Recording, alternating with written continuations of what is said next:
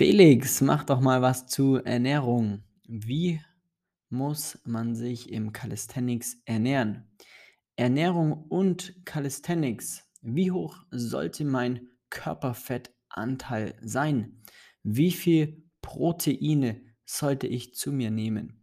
Und so weiter und so fort. Die Liste ist ellenlang. Das sind alles Fragen, die ich über die letzten Wochen, Monate, Jahre bekommen habe, diese nie aktiv auch beantwortet habe, auch hier im Podcast nie. Einfach aus dem Grund, weil wir erstmal so dadurch so eine kleine Analyse auch machen wollten, ne, wie hoch der Bedarf, äh, in der Zielgruppe an sich ist. Äh, und, äh, da hat sich einfach herausgestellt, dass, äh, das unumgänglich ist. Genauso bei uns im Coaching haben wir das schon, äh, mit behandelt, aber es war dann, äh, schlussendlich immer nur bei den jeweiligen Personen auch, da wo das dann eben der Bedarf war. Und, äh, seit 2 Wochen mittlerweile ist es jetzt ein absolut fester Bestandteil im Coaching bei uns. Wir haben sogar extra 2 ErnährungsberaterInnen, äh, die dafür zuständig sind, die Ernährung von unseren Kunden auf Vordermann zu bringen, sie zu beraten, zu optimieren, egal ob es Thema Abnehmen ist, Muskelaufbau, Performance-Optimierung, also dass man im Training noch stärker wird und so weiter und so fort. Und genau aus diesem Grund ist das jetzt auch der Startschuss für den Podcast, dass wir mehr Nutrition, also mehr Themen zur Ernährung äh, hier im Podcast auch behandeln werden. Äh, primär auch bezogen natürlich dann immer auf den Calisthenics-Sport, weil da gibt es die ein oder anderen Dinge, die da zusätzlich beachtet werden müssen. Einfach auch aus dem Grund, äh, weil unser eigener Körper natürlich unsere Maschine ist und nicht äh, andere Maschinen oder andere Geräte wir verwenden müssen, um stärker zu werden. Und ähm, ja, deswegen haben wir heute uns auch erstmal ein Thema rausgesucht, äh, die wir einfach sehr offensichtlich auch äh, ja, gesehen haben bei mit allen Leuten oder mit den Leuten, mit denen wir zusammenarbeiten, die immer wieder aufgetaucht sind, die wir dann gelöst haben und äh, oder wir dann mit dem einfach, ähm, ja, das unsere tagtägliche Arbeit ist letztendlich. Und äh, da möchte ich dann schlussendlich hier im Podcast heute mal äh, auf die ja, fünf Ernährungsfehler an sich eingehen, die einfach dein Calisthenics-Training beeinflussen, weil das doch einfach sehr, sehr, sehr wichtig ist. Im Calisthenics-Sport äh, geht es ja primär darum, wie ich schon gesagt habe, mit unserem eigenen Körper zu arbeiten, ihn stärker zu machen, mehr Wiederholungen zu schaffen, längere Haltezeiten zu schaffen, einen neuen Skill zu schaffen und gleichzeitig sich aber wohl in seinem Körper zu fühlen. Und da ist ein guter Wert der Körperfettanteil für äh, deinen Körper im Calisthenics denn wenn er zu niedrig ist, dann ist unser Körper nicht in der Leistungsfähigkeit, um oder hat nicht so viel Energie zur Verfügung, um dementsprechend so, ja, Gas zu geben, um wirklich im Training zu progressieren. Und wenn der Körperfettanteil sehr, sehr hoch ist, dann haben wir unnötig viel Gewicht, welches wir mit uns rumschleppen, was äh, die Übungen an sich schwieriger machen lässt. Einfaches Beispiel, wenn ich 100 Kilo wiege, äh, dann muss ich 100 Kilo in einem Klimmzug nach oben bewegen. Ja, das ist äh, schon mal sehr viel Kraft einfach, die da benötigt wird.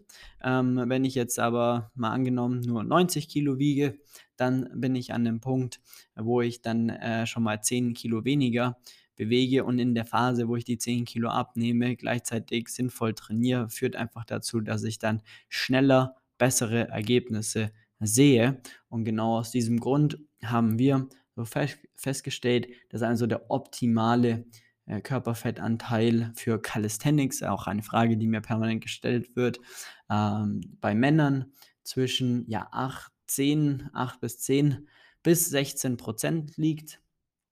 Da ist die Performance einfach enorm gut und ähm, bei Frauen zwischen 15 und 20 Prozent. Genau. Das muss man jetzt aber hier auch nochmal sagen. Das ist auch ein Thema, was uns ganz, ganz, ganz wichtig ist. Ernährung ist einfach ein extrem sensibles Thema. Ja? Das heißt, auch wenn wir hier irgendwelche Vorgaben hier geben, so wie jetzt gerade eben, dann ist das nicht in Stein gemeißelt, denn jede Person ist da anders, jede Person hat da einfach andere Herangehensweisen. Ja, das Wichtigste ist, dass du dich in deinem Körper wohlfühlst. Ernährung hat einfach auch einen unfassbar weitreichenden Horizont. Da geht es auch mit in ja, in die Psychologie teilweise. Und das sind dann alles Themen, wo wir uns natürlich auch nicht anmaßen möchten, äh, dir irgendwas vorzuschreiben, dass du das machen sollst. Hm, genau so äh, oder genau aus diesem Grund haben wir auch wirklich dann zwei Spezialisten jetzt bei uns im Team, die dieses Thema behandeln. Einfach aus dem Grund, äh, weil sie einfach die Experten auch darin sind und je, mit jeder Person individuell zu 100% individuell arbeiten, ähm, komplett auf ihre Fragen eingehen, äh, 'ne Lösung erarbeiten, die für die Person in deren Alltag reinpasst. Und, äh, das ist ganz, ganz wichtig und das ist auch die Basis dahingehend. Nur damit du oder damit wir das hier auch, ähm, von vornherein gleich mal feststellen, das ist auch dann Themen, die dann, ähm, ja, für alle Podcast-Episoden, die später folgen werden, kannst du dir das auf jeden Fall merken, weil das ist uns sehr, sehr, sehr wichtig. Genau. Kommen wir zu unseren fünf Fehlern in der Ernährung, die wir gemerkt haben oder die grundlegend das Calisthenics-Training sehr beeinflussen, mit der Basis von den Körperfettanteilen, die wir jetzt gerade besprochen haben. Punkt 1 ist einfach eine zu schnelle Gewichtszunahme. Ich denke, das ist selbsterklärend. Das heißt, wenn du in kürzester Zeit immens viel Gewicht zunimmst, äh, dann brauchst du dich nicht wundern, wenn gerade Klimmzüge und, und das Training an sich schwerfälliger wird, du eher das Gefühl hast, dass du keine Fortschritte mehr machst oder sogar das Gefühl hast, du machst Rückschritte. Und da spreche ich jetzt von ja, einem halben Kilo teilweise pro Woche. Ja, also da ist wirklich äh, das ist zu viel, das geht zu schnell. Auch da ist das Thema, also das ist oftmals immer ein, ein fehlendes Know-how, das dann dahinter steckt, wenn sowas eine Person macht, dann äh, möchte sie ziemlich sicher einfach Muskulatur aufbauen, so schnell wie es geht. So schnell geht es aber nicht. Deswegen äh, baust du überproportional viel äh, Fett auf, was einfach, ja, sag ich mal, un handliche Trainingsmasse, unfunktionelle Masse ist, die du mit dir rumträgst und die dein Training sehr stark beeinflussen und das zwar negativ, weil du dieses Gewicht einfach, äh, weil du nicht so schnell stark werden kannst, wie du da Gewicht zunimmst sozusagen.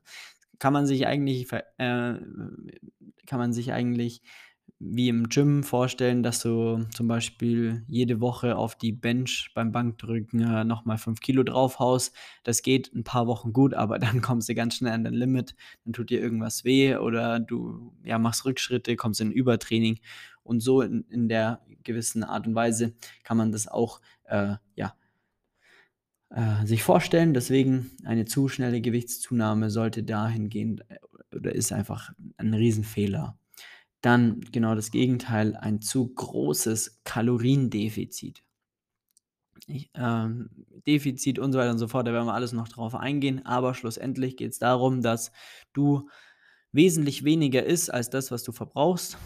Ähm, das bedeutet, du ja, startest letztendlich eine Diät, äh, du nimmst ab und ähm, wenn das Defizit zu groß ist, dann wirst du sehr, sehr, sehr schnell sehr ausgebrannt sein, hast, äh, fühlst dich antriebslos, hast keine Energie und äh, kannst einfach nicht die Power an den Tag legen, die du möchtest.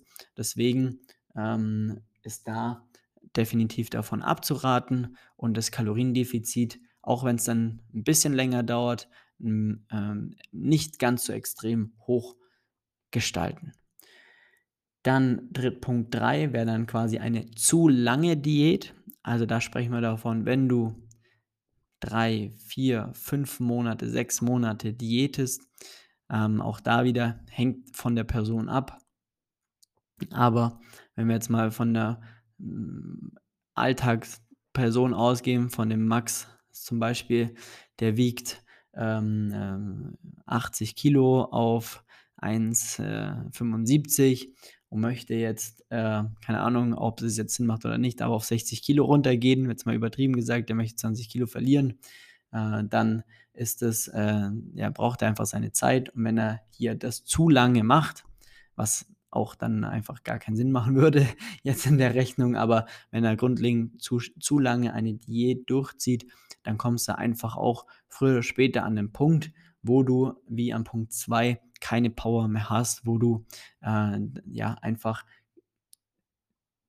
keinen Antrieb hast, wo dir die Energie fehlt, wo du ähm, nicht erhoffen darfst, dass dein Training weiter vorangeht, ja, weil du einfach nicht die Power hast im Training. Und darauf kommt es dann schlussendlich an, dass du quasi da ähm, bei allen Punkten einfach bezogen auf dein Training das Ganze sehr negativ beeinflusst, dass du da jetzt nicht in der, also dass du da in der Phase bist, wo du dann nicht unbedingt die besten Fortschritte machst, wo du nicht ähm, deine erwarteten Ergebnisse erzielst. Und äh, das muss dir dann bewusst sein. Ja, du kannst ein sehr großes Kaloriendefizit fahren. Du kannst eine sehr lange Diät machen, aber dann geh bitte nicht davon aus, dass gleichzeitig dein Training durch die Decke geht und das muss dir bewusst sein. Dann Punkt 4 haben wir einen zu großen Abstand vor dem Training, ähm, nichts essen oder einfach gar keine, ähm, ja, nicht zugeführt zu haben ähm, teilweise 5, 6, 7, 8, 9 Stunden äh, vorher nichts gegessen, dann ins Training zu gehen, dann klappt es, aber äh, früher oder später ist immer, ähm, sind die Körner aus. Also allein schon ähm, ja, Konzentrationsthemen äh, für den Handstand äh, wird dadurch sehr stark beeinflusst. Meistens wirkt sich dann auch bei ja, also bei Maximalkrafttraining dann sowieso aus. Das ist dann auch bei Anfänger, wenn, wenn die Klimmzüge nicht mehr vorangehen, ähm, sind alles so Indizen, wo man dann ähm, unter anderem auch auf die Ernährung schauen muss, wann das letzte Mal was gegessen wurde vom Training.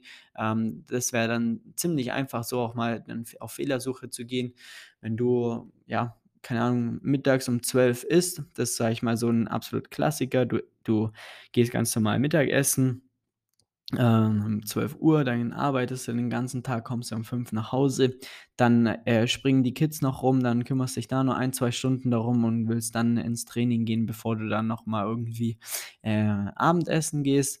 Äh, dann ist es so, dass du ähm, äh, ziemlich sicher, ja, da nicht die optimale Energie äh, zur Verfügung hast. Dir fehlt einfach der Treibstoff und äh, das wirst du dann auch vor allem bei Klimmzügen und Co. merken, dass da nichts vorangeht oder weniger vorangeht, weil du einfach dann keine Power hast.